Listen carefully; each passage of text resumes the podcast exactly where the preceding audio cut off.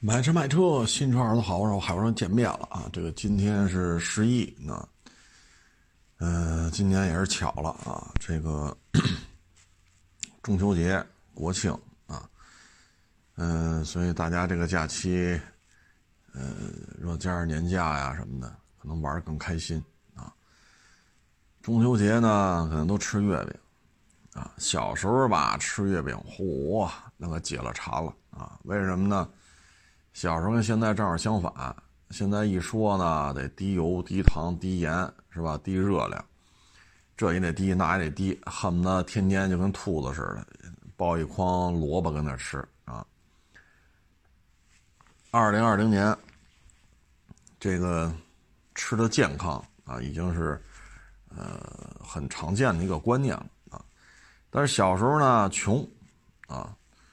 嗯，但是月饼这玩意儿，它这个啊，相对于那个年代来讲，这个属于硬菜啊，或者横菜啊，这个热量高啊，糖分大啊，特别是什么蛋黄鸭蛋鸭蛋黄的啊，双黄月饼啊，就双黄那咸鸭蛋磕里边，然后把这月饼做出来，好家伙，那月饼吃的真是又是高油高糖啊。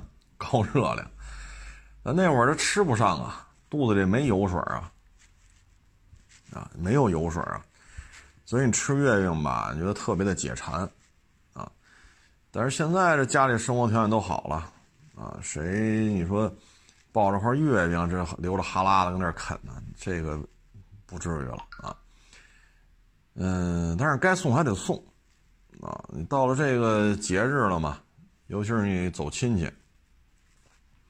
你去给你去看望长辈儿，那你怎么着得提了一盒月饼啊？当然你可以买点其他的啊，比如买点什么海鲜呀，啊，买点水果啊，啊，说人家老人要是愿意喝点酒呢，愿意抽点烟呢，你给买两条烟，啊，买两买两瓶酒啊。但是月饼肯定还得提了着啊，吃不吃的，哎，其实现在月饼啊，什么馅儿已经不重要了啊，重要的就是。呃，一种亲情的体现，啊，说的再多也没用，咱们国家的这个风土人情就这样，逢年过节了啊，晚辈看看长辈儿，啊，亲戚之间走动走动，啊，嗯，现在很多这种传统的饮食啊，逐渐在淡出我们的生活啊，你看月饼呢，它就是中秋节。啊，平时也没人生产，也没人消费，啊，你真是说咱自驾游去，啊，说咱去无人区，咱拿块月饼，哎呀，这现在好像也没人这么想啊。但是月饼实事求是的讲，确实啊，高油、高糖，啊，高热量，这玩意儿确实定时候。你要从去无人区啊，这个咱没有给养，咱就得车里吃，车里睡啊。这一开可能就几十个钟头出去了，累了就车里眯瞪啊，醒了接着开啊，就打电话、刷刷微博、发朋友圈，那没戏啊。但是你说这么艰苦的地方吧，他也没有人拿月饼当成这个能量的一个补给啊，也挺有意思。所以有时候我觉得，哎，其实揣几块月饼多好，这比你吃什么方便面呀。啊，比你吃什么巧克力棒啊，吃牛肉干啊，吃大苹果什么的，比那个强啊！当然，我也这么瞎逗闷子啊。反正我去高原啊，去沙漠，我是没拿过月饼啊。嗯，但你要说从高油、高热、高糖啊、高能量来讲，这确实够了啊。反正长肉是没问题啊。你说你平时天天来一块月饼，那保证你是裤腰比我粗。这个社会发展到现在这一步吧，很多这个老一辈儿或者说咱们国家几千年啊传下来的这些吃食，现在逐渐逐渐确实在淡化啊。你比如说像狗不理啊，你比如说像全聚德啊，包括这两天我看要说那个西贝啊，说西贝那个。是炒什么来着？说八十块钱一盘啊，这个那，反正也是各种不满。包括海底捞，海底捞服务依然水准很高，但是海底捞的这个价格也是越来越贵。嗯，这个吧，其实你从几个点来分析啊，第一个就是价格为什么越来越高啊？说您这个多少分店了，是不是？你怎么还越弄越贵了呢？这个就跟干二手车似的，你说我一人盯着啊，三五台车、七八台车啊，或者二十多台车啊，雇几个伙计就够了啊，够了。但是呢，你当你从原来说过很多次这个案例了，你是从二十台车变成二百台车，啊，你假如说你雇了五个人，二十台车，假如说啊你雇了五个人，那到二百台车的时候呢，那就不是五十个人了，那很多网友可能想不明白，不能啊，二十台变二百台，五十个人变五个人变五十个人不就齐了吗？我一脑袋毛跟你担保啊，你当你的库存达到二百台的时候。五十个伙计不够，啊，就原来反复说过这个问题，啊，你这个时候就会出现，就原来说过啊，管钥匙的得专门有人管，啊，电池不好使了得给这钥匙换，啊，这车就三把，那车就一把，这车就两把，啊，你需要不需要给人配钥匙？你交车时候按几把钥匙卖，对吧？然后平时。如果说两把或者三把的话，平时前台各一套，剩下搁库房里边，每天早上盘点一遍，晚上盘点一遍，这就需要专门有人了。为什么？二百辆车，咱就随便这么一说啊，四百把钥匙。我去最大的车行啊，我在其他城市看过最大的车行，人到什么程度？开奥德赛，奥德赛里边搁一麻袋，麻袋里边都是车钥匙。你说你要看这辆车，你要看。人家开着奥德赛，拉着那一麻袋钥匙过来，然后在里边翻，看这辆给你拿。您见过吗？啊，这我就见过，开这奥德赛给你拉一麻袋钥匙的。你要看哪辆？你就得专门雇一辆车，专门雇几个人倒腾这点钥匙了。管手续的，二百台车，二百个手续，大绿本、发票、行驶本、交强险，对吧？车钥匙。啊这车标准身份证，啊，就这些东西，你说你能丢吗？不能丢。专门有人来管理，有客户要看手续，由销售过来签字，拿哪台车的手续，都拿了哪些手续，逐一签字，然后拿走，几点还回来了再签字做审核，锁到库里边。你这些都需要单独设岗位了，啊，单独设岗位了，包括财务。啊，这时候还得有人力，然后还得有做这个考核的这种、这种相关的这种流程，啊，所以这个时候你看嘛，他就不是五个人变五十个人了，一百多台车，五十个人都不见得够，啊，除非你就将将一百台，五十个人可能用不了，但你呢翻到二百台，五十个人不够了，这就是你的管理成本就上来了。而且你有些管理成本是压都压不下去，像刚才说的开奥德赛拉一拉一麻袋钥匙，这这奥德赛是不是成本？这成本是不是得算里头？再一个了，就是你人员的这成本上来之后，管理成本也上来了。啊，你说我这就十五台车，哪台车多少钱来的，多少钱卖，什么车况，是吧？这心里都清楚。二百台车你都弄不清楚。这车是哪收来的？那车哪收来的？谁收来的？收车组还好几个呢。收车组就好几个人，天南海北的跑，还有验车组、过户整备、手续管理、钥匙管理、前台接待、网销组、店面销售，然后还有专门有人给拍照片了，啊，还得有保安、安保部专门负责一套监控。啊展厅里出现一些什么这个那个，安保部就要介入，还有专门的保洁，二百辆车，一辆车三乘五，十五平米，啊，你要大车的话，你小车你可以做小点，比如两米多一点，啊，五米长，那你这车位也得过十米，二百来个车，您这光停车位这白框里边就得多少平米？水电又得多少钱？啊你擦车都得专门的擦车工了，不是说好家伙今儿没事儿撩起袖子干吧，嗯嗯，茅房接东西，呼啦一泼就开始擦，弄不了。二手车就存在这种规模上去之后，成本大幅度提升。那你做餐饮也是这样，啊，餐饮也是存在这样，所以就是你这些你的成本控制不住，你的菜价就得往上调，啊，你的店开越开越多，你就管不过来，管不过来，你怎么让这个店的实际的管理能更加的科学、更加的高效？那你只能是股份制，股份制就要给这店里大伙计给一定股份，来吧，您盯着吧。我盯不过来，您盯着吧，到时候按按股比分成，每个月他给你多少钱？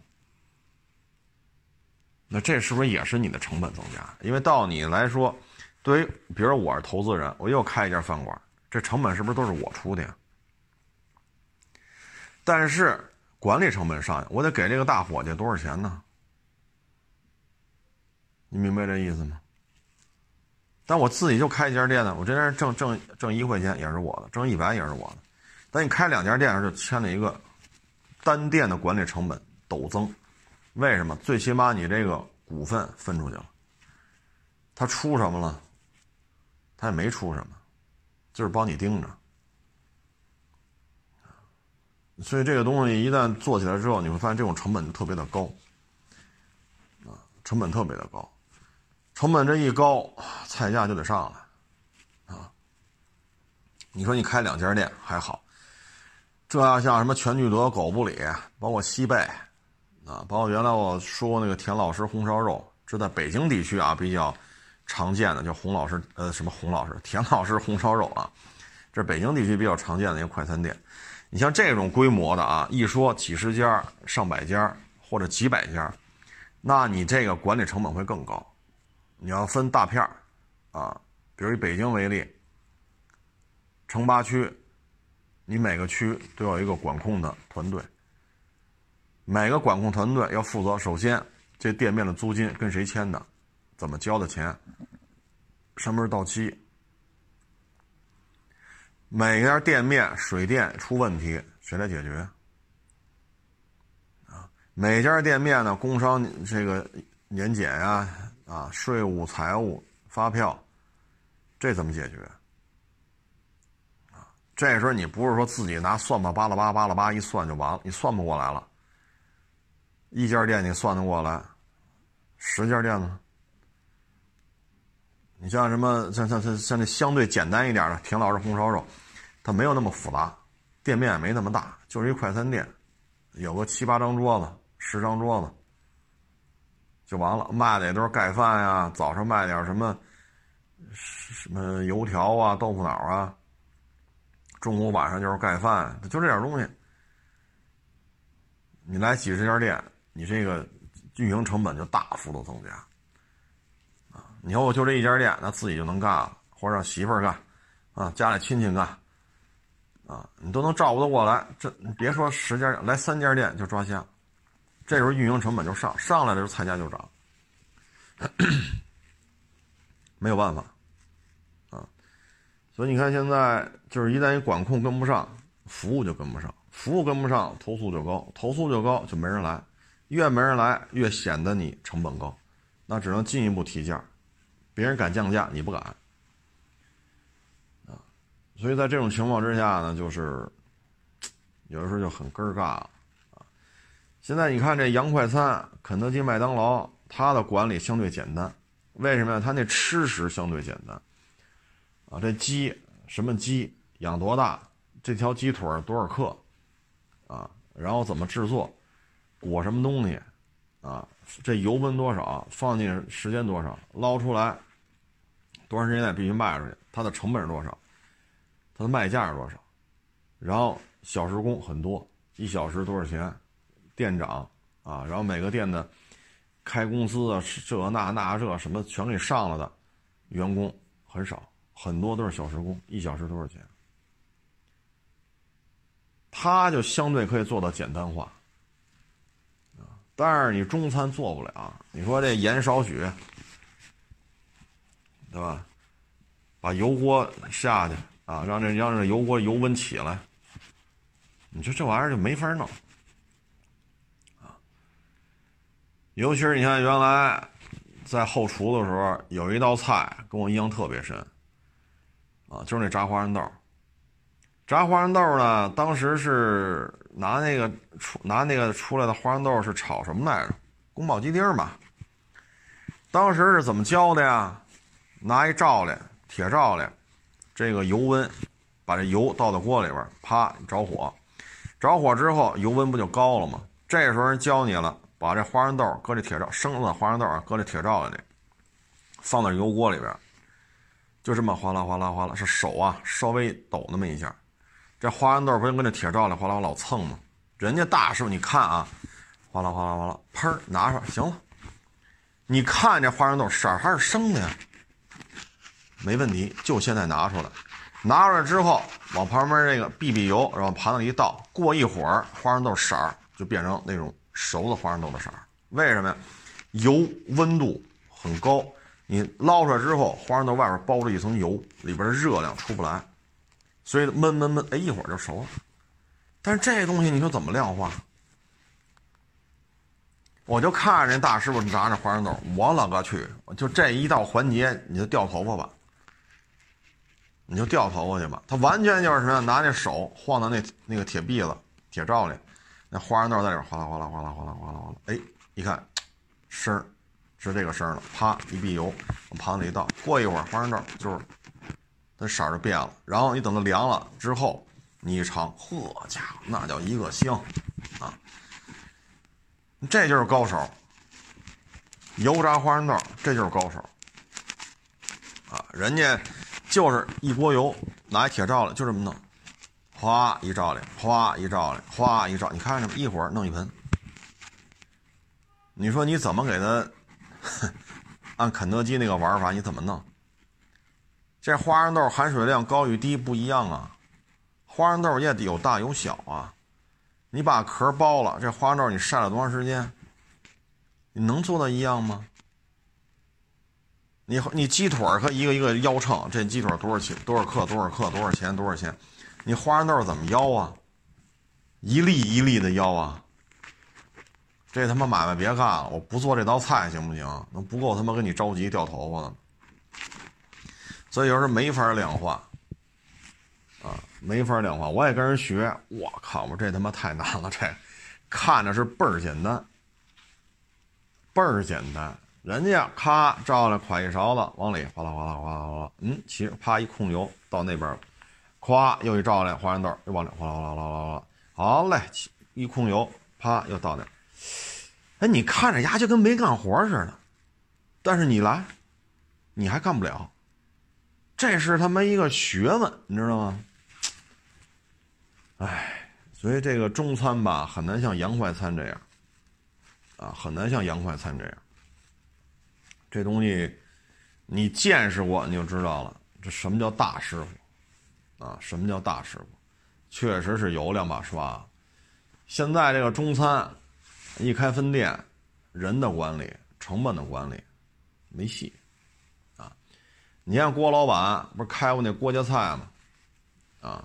你说郭老板这这不能说人笨吧？这郭德纲这是一聪明人，要能力啊，要这个智商啊，情商啊，这个那个业务能力，你说人哪儿差？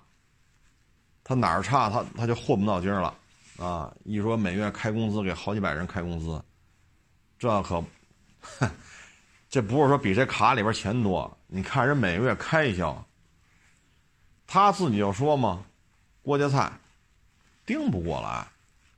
这么大买卖，这么多说相声的，对吧？有的还是培训班呢，有的开始这个小剧场开始磨一磨、练一练，啊，有的呢要准备捧一捧，啊，有的呢可能搭档不合适还得调，啊，有的在学员班跟那个学那个啊，比如说贯口，啊，比如说唱戏，啊，这些东西。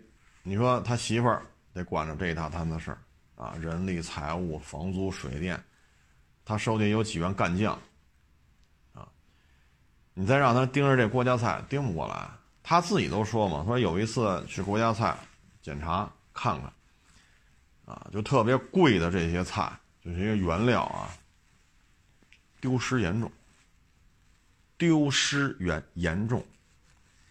很简单，很简单，你比如木耳，这玩意儿也不便宜，啊，来的时候多少多少钱一斤，这抓一把那抓一把，你包括那个海参也是这样，你包括你买那个调料，有些调料也很贵的，这些东西都是成本。那最终，你说就是郭德纲也没招。你只能自己盯，你但凡不盯着就出事儿。所以现在你说，对于中餐来讲，要么你就做成田老师红烧红烧肉这样的，啊，因为那我也经常去吃去，人一袋儿，啊，一袋做好了，啊，一加热就完事，啊，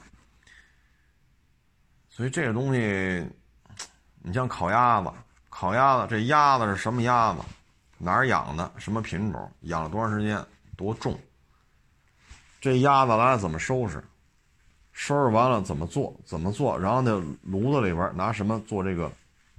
啊，做这个，把这火给它烤起来。怎么烤？这都是手法，没法像肯德基炸鸡腿似的。啊，然后这个老字号嘛，啊，所以你看。原来咸鱼咸鱼胡同拆之前去过，那多少年了？零几年的事儿了，奥运会之前嘛，十四五年前的事儿了啊。去那个胡同那里就有好多那个老北京的老字号，人就是一辈传一辈我就这么大店面，你一进去一看也不大啊。卖牛肉那家应该是。岳胜斋吧，好像是。当时他那个大当家的老爷子也得七十多了吧，具体我也记不清楚了啊。人在屋里坐着，啊，我没进，哟，老爷子您好，人家不认识我们，但我们都跟人打招呼啊。这牛肉来点啊，人底下就有那个三四十岁的人家接待你，给你弄啊，跟人打一招呼。店也没多大，店也没多大。人就这人就这么做，人都控制住这个牛肉的味道。啊，他们家拐过去那边是那个什么大连火烧。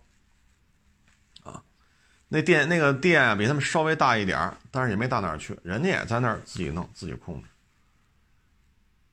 你但凡一说好家伙，咱这牛肉开到二十家分店，废了，这牛肉这味儿啊，咱就不好说了啊。所以这个现在这种互联网时代是吧？粘贴复制、快速扩张、快进快出啊，热钱歘就来了，歘就走了。哎，现在都想这么干，但实际上很多行业它是是慢工出细活。你之所以认为它口碑不错，你之所以认为你大老远愿意去吃这一口，就是因为慢工出细活。可是现在。就互联网的思维方式慢什么慢啊？我我等不了你这个啊！所以你让他适应现在的这种时代的变变化啊，确实有点问题。可以说烤鸭不行吗？他也不能这么说。你说大董啊，包括那个胡同里那家，那我忘了叫什么名了啊，包括那大董烤鸭，那人做的不也不错吗？啊当然，就我这个水平有限啊，我吃哪儿的烤鸭，我觉得都差不多。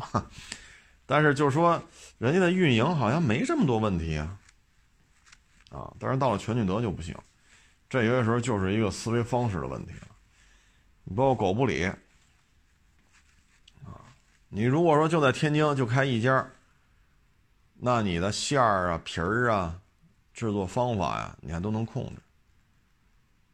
但是你要说你要要扩张，你要开分店，开来开去，首先你要承认一点，包子不是大餐，啊，它不是大餐。你说现在点只烤鸭，正经八百挂炉烤鸭的，没有几十块钱一只的了，没有了。正经八百这种烤出来的，是吧？一大师傅跟那挑来挑去的，弄一挂炉烤，都是上百。但你也不能光吃一只烤鸭吧，你也得喝点是吧？你是喝酒，你还是喝饮料，对吧？然后你怎么着点点别的菜吧？你不能好家伙，蹬逮着一只鸭子跟那啃，呱唧呱呱唧呱，这油也腻了点这个。所以你这一桌下来吃烤鸭啊，但凡去个大点的饭馆吃去，这没几百块钱结不了账。可是你吃包子，你说，比如咱哥四个聚聚，咱能吃他妈四百块钱包子吗？您说呢？那您那包子里不是放了一只大闸蟹了？那得是。那么，那你要这么弄，我直接吃螃蟹不就完了吗？我还吃他妈什么大闸蟹馅儿的包子呀？所以你这包子不是一个大餐。啊，你作为早餐，或者说，呃，咱平时就凑合一口，点吧两口，这包子是可以的，啊，所以你单品价格上不去，你做太贵了就没人吃，就说你贵。但是你开这地儿，你说王府井，我勒个去，这地儿你说，哎呀，这个成本和你这个吃食的这个。大家对这这个吃食公认的一个价格的认知，这里边就存在着矛盾。您看，您看这么说是不是就这么一个道理？烤鸭行，咱哥四个来道烤鸭，对吧？愿意喝酒的点点愿意喝饮料喝饮料的点点愿意喝茶的来一壶，是吧？再点几个菜，根儿嘎的一吃，你这几百块钱，大家觉得正常。你说咱哥四个吃吃吃一顿包子干四五百块钱，那他妈不是有病吗？所以你这个你选这地儿就这么的，是吧？然后你这个吃食本身的价格，又和你的运营成本背离。所以像老字号来讲，我们以这个狗不理包子为说，你就别去王府井了。你要去王府井，除非北京市政府给你减免，扶持。这种文化，因为它是一种文化的象征，代表天津饮食文化的象征。那不给你减免，你可怎么办呢？啊，而且开那么大面积，那是王府井啊，那是王府井啊！我勒个天哪，这您这个地段选的确实没问题啊，这是黄金地段。但是您这个成本和您这吃食之间的，大家对它公认的一个零售价之间有巨大的矛盾。啊，所以就是不好吃，服务不好，啊，你要想盈利真是太难了，啊，只能是消耗你的这个品牌的含金量，消耗到一定程度了就没人吃了，就真成谁都不理了，人不理狗不理，啊，你看狗不理本身本身，他当时也是因为专注于做这个包子嘛，啊，专注于做这包子，然后。演化成狗不理这个名字，啊，你说全聚德这个呢？我觉得就是管理体制的问题，啊，还要收服务费，然后鸭子好像二百二百九十八吧，好像是，好像是啊，二百九十八起，啊，二百多块钱起，然后菜也挺贵，啊，然后还收百分之十是百分之十五管理费啊，服务费。所以你，咱们哥四个去全聚德要吃去，你不能点那最便宜的套餐吧？你得稍微加点得了。这只鸭子给你干个三四百，你得点几个菜，得点点喝的，再加百分之十五服务费。好家伙，咱哥四个全聚德马只马只鸭子下来，八百块钱以下就 不一定能吃得饱啊！四个大老爷们儿八百块钱以下未必吃得饱啊。但你要找个小区里边的这种啊，二三十张桌子的，四五十张桌子的小区里边这种饭馆，啊，可能没那么大名气，也没有什么几星几星的，咱要嗯哥四个吃一顿啊，这八百块钱，你还真得非常有技巧的去点，你才能吃到八百块钱以上，对吧？咱们四个人要吃一顿，几百块钱足够啊，吃的又饱啊，离家又近。啊，吃完了，一抹嘴，溜达溜达回家了。啊，全聚德这个，我主要是觉得，第一，你的地段是不是成本太高？第二，你的这个菜价就是别人家也是这么烤，你们家也这么烤，因为全聚德很多大师傅出去了，自己单干了。你也这么烤，他也那么烤，为什么他的鸭子就比你的便宜？味道还一样，啊，人家也不收服务费，就餐环境也很好，为什么？所以有时候全聚德自己也需要一些反思，啊，需要一些反思，因为都是你这儿厨子出去的嘛，啊，跟你这学过图，整明白了，这有些时候就是运营成本太高。咱话说回来，咱就开一家店。咱不要这么奢华的装饰，咱别老说国宴呀，什么这个那个，嗯，不爬长城非好汉，不吃烤鸭，怎么怎么怎么着的，咱没有必要给自己抬这么高，是不是？那可能也就没有这么多问题了，啊，这就是运营成本呀，市场的管理，就是市场对你的要求和你自身的管理之间出现了脱脱节，啊，再像狗不理这个，就是您的客单价。你说我吃顿包子，我个人认为二三十块钱就到头了。你说我吃顿包子花一百块钱，我反正觉得，是是不是我这 血压不正常，对吧？我我肯定干不了这事儿，你说猪肉贵，三十多块钱一斤，拉一斤猪肉，对吧？买点菜，和点面，回家自己包去。那大肉丸子，那那那吃多过瘾呢，对吧？我要是拉一斤猪肉，弄点面，弄点菜，回家一家子哈一包一弄，这点开销到不了一百，全家还吃不了。第二天都有了，第二天热不热吧都有的吃了。啊，所以就是说，像狗不理呢，就是你这个菜品没有办法啊。所以他也是成名于老字号，失败于老字号，啊！你看原来我也说过那个弄火烧那个，也是北京一老爷子，家里人都不干，那就招吧，外地小伙子来了，跟人干，干了也得有些年了，老人啊干不动了，岁数太大了，那店人就不开了，不开了呢，小伙子就在，也离我们家也不远，人自己开了店，人就卖这火烧。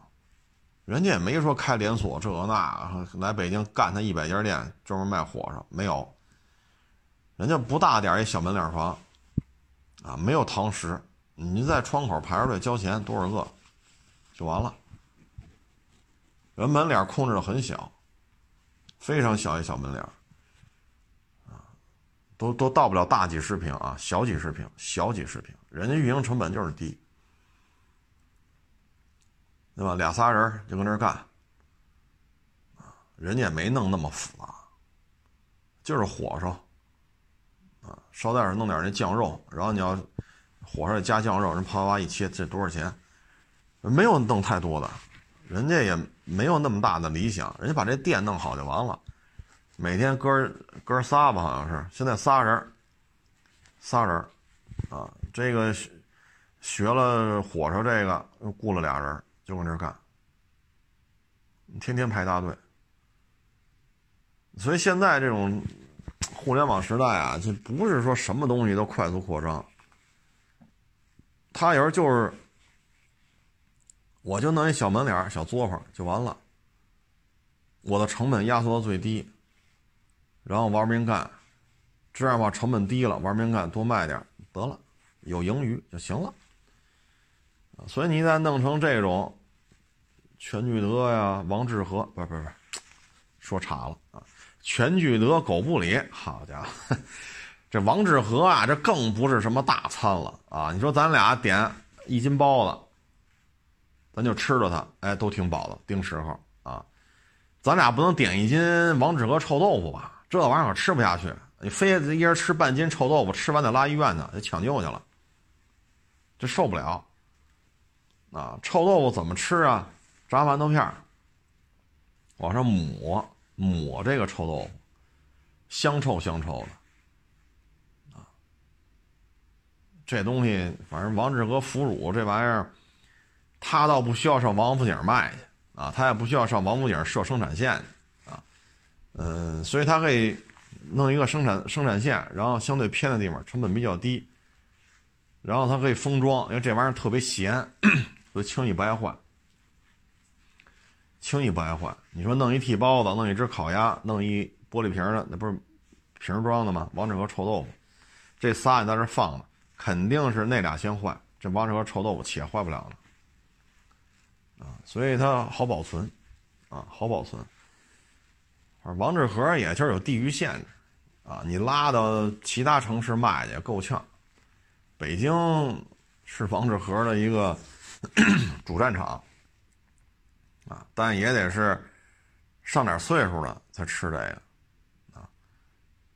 现在谁爱吃炸馒头片？谁爱吃炸馒头片？小时候谁家吃炸馒头片？嚯，他们家怎么那么有钱呢？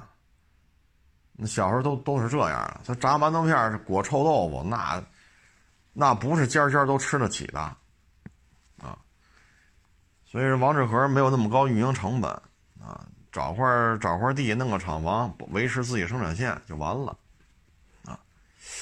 哎，这两年还真没注意，原来好像辅石路高架桥边上四环外好像就一腐乳厂，后来好像拆了吧，不知道去哪儿了。这种东西，反正腐乳厂人家卖的东西挺多的，啊，他还卖很多其他的，比如涮火锅、涮羊肉也经常用。所以王致和好像还行啊，不像全聚德呀、狗不理呀，好家伙，这是王老二过年一年不如一年啊。哎，这类似这种东西，还有像老干妈啊，当年也是熬这酱，老太太跟那折腾，也是不容易。没办法了，为了生存必须干，不干就没得吃，就他妈得饿着。这不也干出名气来了吗？啊，这孩子心眼又活泛啊，什么都干。啊，还有一些周边产品啊，什么老干妈这个，老干妈那个。据说还有老干妈护肤品，据说啊，我说这不都胡来了吗？老干妈，我们心目中就是辣椒酱啊！老干妈护肤品，好家伙，还有什么老干妈这个、老干妈那，这孩子呀就瞎折腾啊！这一看呀，就是孩子没有经历过手工制作老干妈辣酱的这个过程，没有风餐露宿，就在街边弄一个，都俗称苍蝇小馆，没有吃过这份苦，所以他对这东西没有感情。他也没有体会到说咱家这么有钱是吧？你看老干妈那老太太，什么七七七七八八八八九九九九九，什么大劳斯大宾利，那是人家贵州省政府奖励他的车牌号，五连号、四连号。他看到就是我们家有钱，我有的是钱，我想怎么干怎么干，我们家有名儿，怎么折腾怎么都都行。他没有体会到当年老太太一个人。啊，吃那么多苦，受那么多累，拉扯几个孩子，他也没有体会到老干妈辣酱这个神韵是什么，他的精神是什么，他对于这个家族意味着什么，他没有这么多感受，所以就瞎折腾。后来连那个辣椒供应商都给换了嘛，找那便宜的辣椒。后来一吃味儿不对，这一吃味儿不对呢，老干妈辣酱就卖不动，卖不动呢。就老想着怎么多挣钱了，那当年老太太童叟无欺，马路边弄一，是吧？恨不得弄两张桌子，弄两个弄两个板凳就开始干，就是靠这份口碑才赢得天下，才有了今天，是不是？劳斯、宾利这个那个，四连号、五连号，那现在这到孩子这一辈没有这个感觉，啊，所以就胡折腾。这个类似于我招这微博运营也是，你这微博不行，你要四百万粉丝就怎么的，你要五百万，你要拉一千万风投这怎么？你要拉两千万，我说我他妈五百万粉丝，我看我还跟你聊，我跟你这水平的聊，我都浪费我的时间，还我拉了两千万风投，我拉了两千万风投，我请你干什么呀？就是现在，这这这这个事儿，它有时候共通的。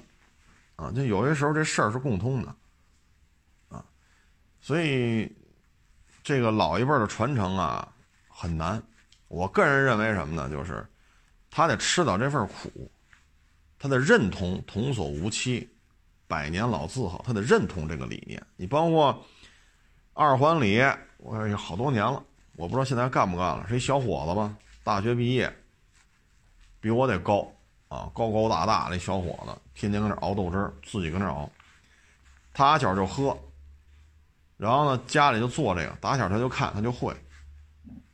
大学毕业之后，出去干，他觉得第一，我骨子里可能啊，社会上闯荡一圈之后，我骨子里可能喜欢的还是焦圈啊、豆汁儿啊、芝麻火烧，啊，我骨子里可能喜欢还是这个。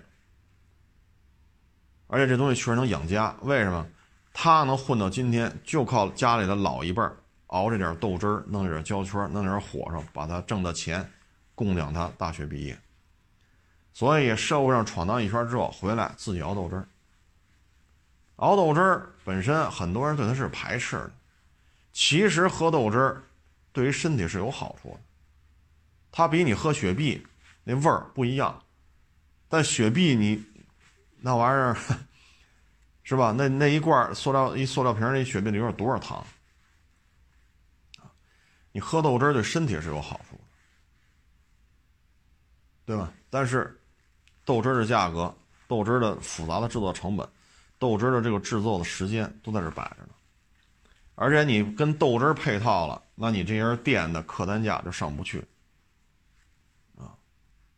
炒肝、芝麻火烧、油条、焦圈、咸菜、春卷、豆腐脑，您说您这些东西点一桌子，您您您要能花出一百块钱去，你真是也是不容易。你就点这点东西，说来一百块钱的，好家伙，这张桌子，哎呀，这未必摆得下啊，因为这东西太便宜，所以你看人家没有，人家认可这里边的精神，认可豆汁儿也好，这些北京这些小吃的文化这种传承，人认可，人愿意做，但这也得一晃也得十十年前的事儿，看电视，现在也忙不过来，顾不上看电视。当时就看人家，人就这么弄，啊，他从小也在厨房里跟着干，他亲身参与了，他也认可我能有今天大学毕业是吧？那小伙子就说嘛，就是我们家里人熬豆汁儿啊，卖芝麻火烧把我养大。那现在我社会上转了一圈，我发现我最爱干的还是这个，我还是觉得这踏实，所以辞了回家，他就当这家店的掌柜的。这店大吗？不大，那店面啊。也就七八十平米，啊，你说七八十平米，你能放几张桌子？但是呢，小伙子熬这豆汁儿就是讲究，啊，哎呀，豆汁儿是个好东西，豆汁儿是个好东西。如果说天天都能喝一碗，对于身体是有好处。您说您不爱喝啊？您觉得红牛好喝？您这雪碧好喝？可乐好喝？随您。但是我能说的就是什么呀？可乐、雪碧啊，什么，从对身体有益的这个角度来讲，豆汁是个好东西，啊，大家可以上网查一下，啊，查一下，啊，嗯，所以很多老字号传承走了样我觉得可能就是接班人没有实打实的在一线干过，啊，现在这种年轻人的思路就是快速致富。快速发达，啊，包括这干二手车也是，好家伙，开一家店月月出事，那还还得开，开三家不行，开五家，开五家不行，开十家，为什么呀？得给风投一交代呀，要不然钱怎么花呀？那你会验车吗？我验车干什么呀？我混到今儿有风头就够了。那最终二手车这点事儿，你说，这不就走了样了吗？所以现在这个社会它就是这么一个现状，啊，我挺佩服这些，你比如说做火烧，啊，一块钱一个，啊，你这玩意儿重体力劳动，因为我们家有一长辈儿，人原来就是大饭店的，后来自己又开饭店，然后你看人家做那火烧，我了个去，就跟他妈一个艺术品似的。你看他做这火烧，就跟你看一画家一个一张白纸上画出一幅画来似的。就那种感觉，你知道吗？就哎呦，我家行云流水啊，然后出来了，吃吧，哎呦呵，倍儿香，啊，倍儿香。所以我是挺佩服的，啊，就是一块钱的买卖，人家可以养家糊口。那你说能不能北京买房？这个这有难度，但是人家确实做的很好，人家能够养活自己一家的人，老老少少指着这个一块钱的买卖，人能维持。我特佩服这种人，为什么呀？脚踏实地，踏踏实实，啊，脚踏实地，踏踏实实。当然了，你说有啊，我那谁说一块的？我那天吃一个三块，三块您觉着贵吗？一块您觉着贵吗？是不是？那你要全聚德吃去，那火烧更贵。你长城饭店点去。我不知道长城饭店有没有，如果有的话，那火烧一块也不卖你。全聚德那火烧一块钱也不卖，啊。那现在这做买卖，你看这国庆七天，啊，你说你像今天十月一号有人来吗？没人来。谁十月一号你不得走走亲戚啊？对吧？你看我们家这些长辈，我都让我媳妇儿带着孩子去走动。对吧？你说谁来？那你不来，我也得我得来啊！你就一盯就是盯一天，啊，一盯盯一天，五一、十一，啊，所以这个 没辙，啊，一点招没有。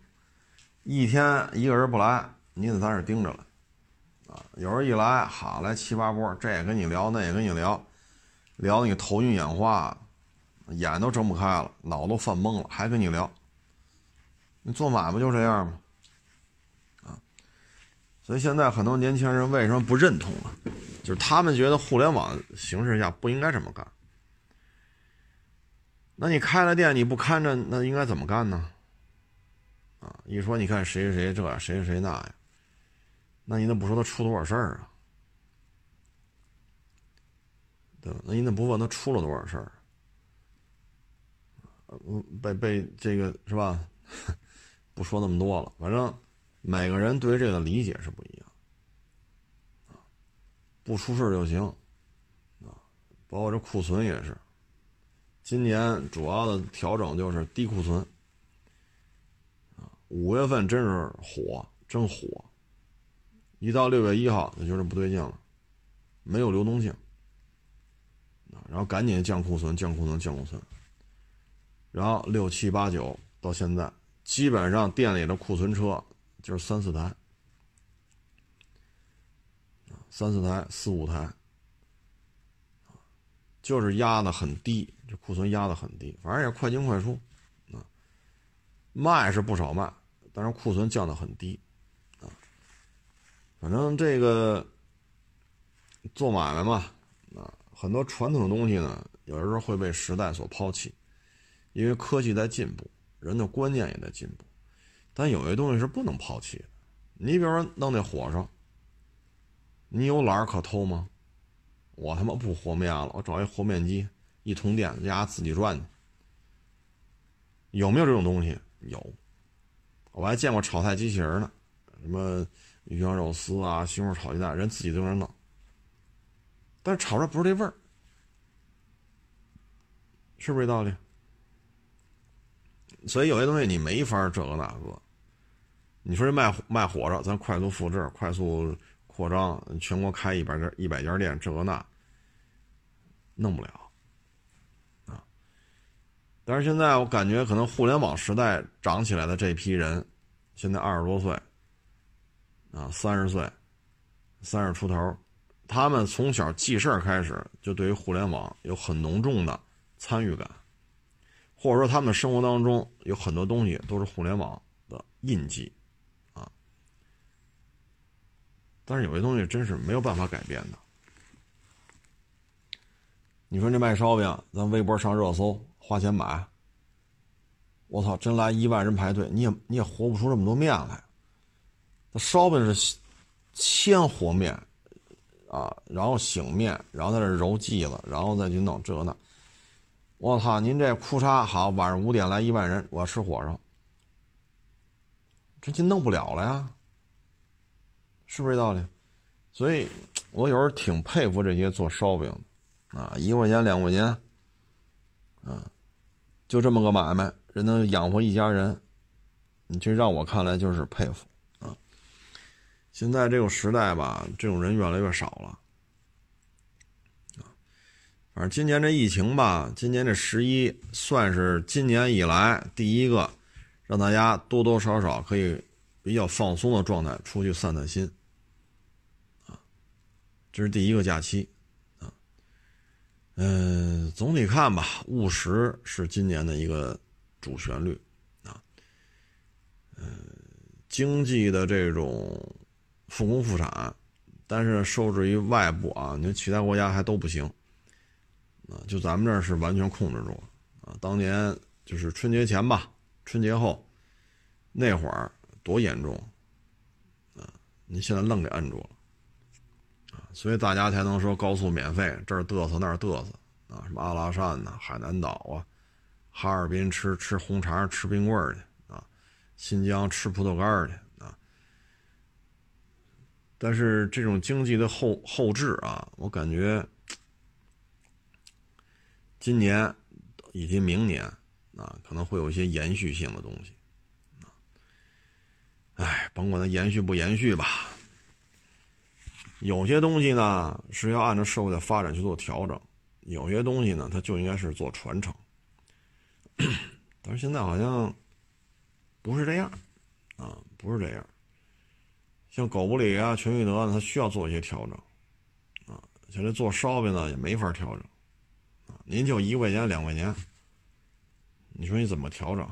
而且这么长的时间才能做出一烧饼来，你说 你这，对吧？你又不是说店那个地里边是吧？地里边有这个西红柿啊，没摘呢，那边有鸡窝下着蛋，说你现在来西红柿炒鸡蛋，好嘞，地里摘俩西红柿，鸡窝里拿一鸡蛋，咔一颗，炒出来了。弄烧饼可比这慢多了啊！当然了。插秧了，长苗到西红柿结出来，这也很慢，啊，小鸡崽子养大了，到它下蛋，这也很慢，啊，所以这个时代有时候你看这些吃食啊，也挺有意思，啊，挺有意思。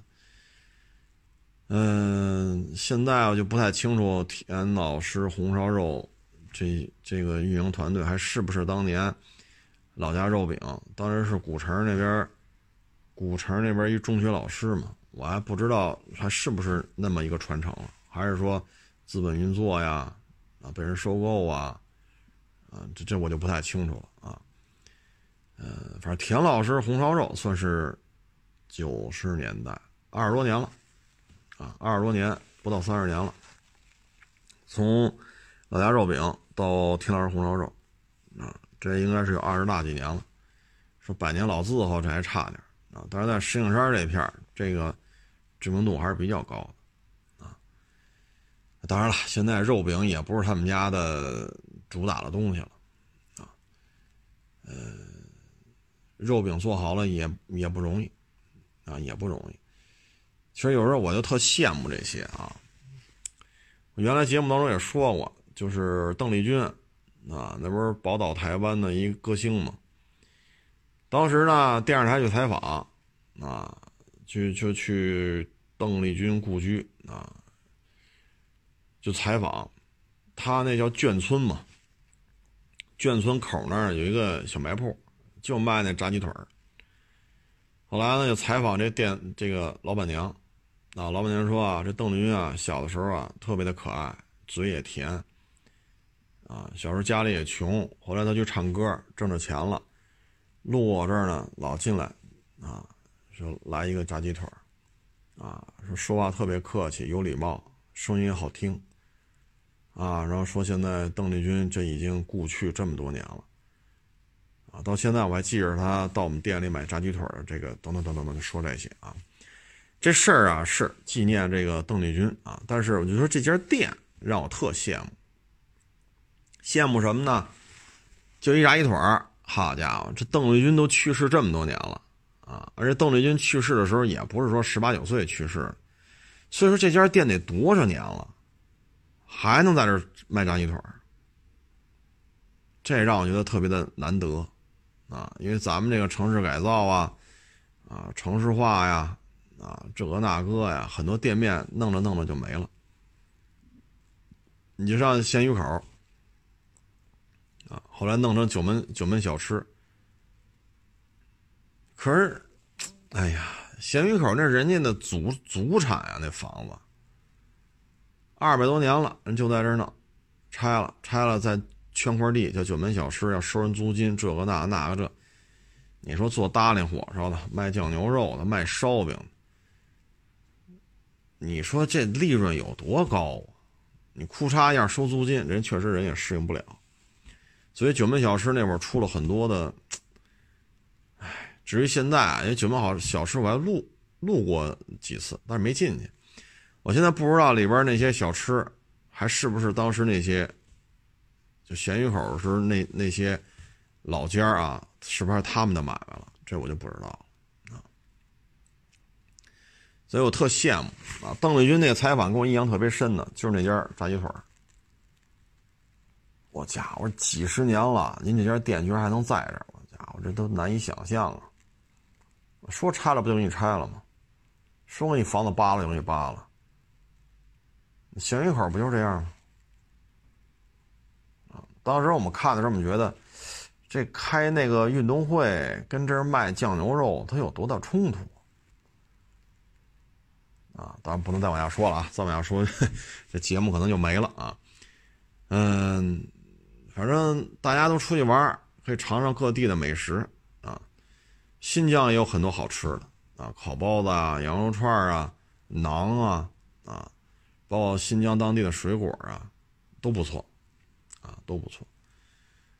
嗯，西藏也是啊，也有很多当地特色的这种吃的东西啊。海南啊，海南也挺好啊，尤其是各种海鲜。嗯，哈尔滨红肠，哈尔滨那大冰棍儿，这都挺有意思的啊。前两天我出去办事儿，路过那个叫叫有一手吧，好像是。哎，我说卖哈尔滨红肠的吗，啊，我就问我们家孩子吃吗？吃，来一斤。好家伙，一斤就三根这三根哈尔滨红肠五十，啊，一斤多一点吧，五十多块钱，啊，拿回家喜欢吃。哎呀，反正这东西各地都有各地的特色，啊，反正我啊骨子里我特羡慕人家做这个的，啊，多好，啊，我我真是挺羡慕，哎呀，干二手车多累啊，啊，你说，你就说你就说那跟你聊吧啊，我每个礼拜我都能发现啊。就有些人跟我聊了三四年了，不买，啊，昨儿还是前儿还问呢，汉兰达多少钱？我一看，我说大兄弟，一七年咱就开始聊汉兰达了，您还没买呢？啊，我买了呀，我说买的新的旧的，二手的。哦，我想问问你这多少钱？我说那您那多少钱呢？啊，我这多少多少钱？这那啊，我说行。我说买了呀，咱就算了，行吧？结果破口大骂，傻逼，这个那，嗨，我只说你们臭牛逼的，这个那，问你个价，给你脸了，你知？我我没好再搭理他，我心里话了。您问我四年不买，我骂你傻逼了吗？一七一八一九二零聊天记录是不是在这摆着呢？您问了我三十多台汉兰达多少多少钱？您买了吗？您没买，我骂你傻逼了吗？我问问您买了吗？您说您买了。我问了一句哪年的多少钱？您告诉我。我说买了，咱就算了。哎，张嘴就开始骂了。你问我四年三十多辆汉兰达，我没骂过你。您说您买了，我问了一句，您那车哪年的多少钱？然后我说你就算了，买了就算了。好家伙，我那成傻逼了啊！所以你看这人啊，就是什么人都有。什么都有，我勒个去！我说你问我三十多回，回回都告诉你，问了我四年，你也没跟我这儿买，我骂你傻逼了吗？啊，就跟你开烧饼摊似的，你天天来问烧饼多少钱，烧饼多少钱？您问了四年，您一块钱烧饼您就五毛钱一块，一块五两块，您一分钱不消费。人家但凡问一句您买吗？你就张嘴骂人傻逼。操！你说这这这天还有法聊吗？啊！所以有时候你看这个做买卖啊，真是在一线干的呀，他很多他就不会这干那种互联网那种方式来折腾这些传统行业，就是因为他没在一线干过，所以他们弄出一些匪夷所思的事儿啊！你包括这拍卖啊。B to B、C to B、B to C，谁吐谁？你吐我，我吐你，是吧？咱俩互相吐吐嘛，啊！你看多少家折在这上头，啊？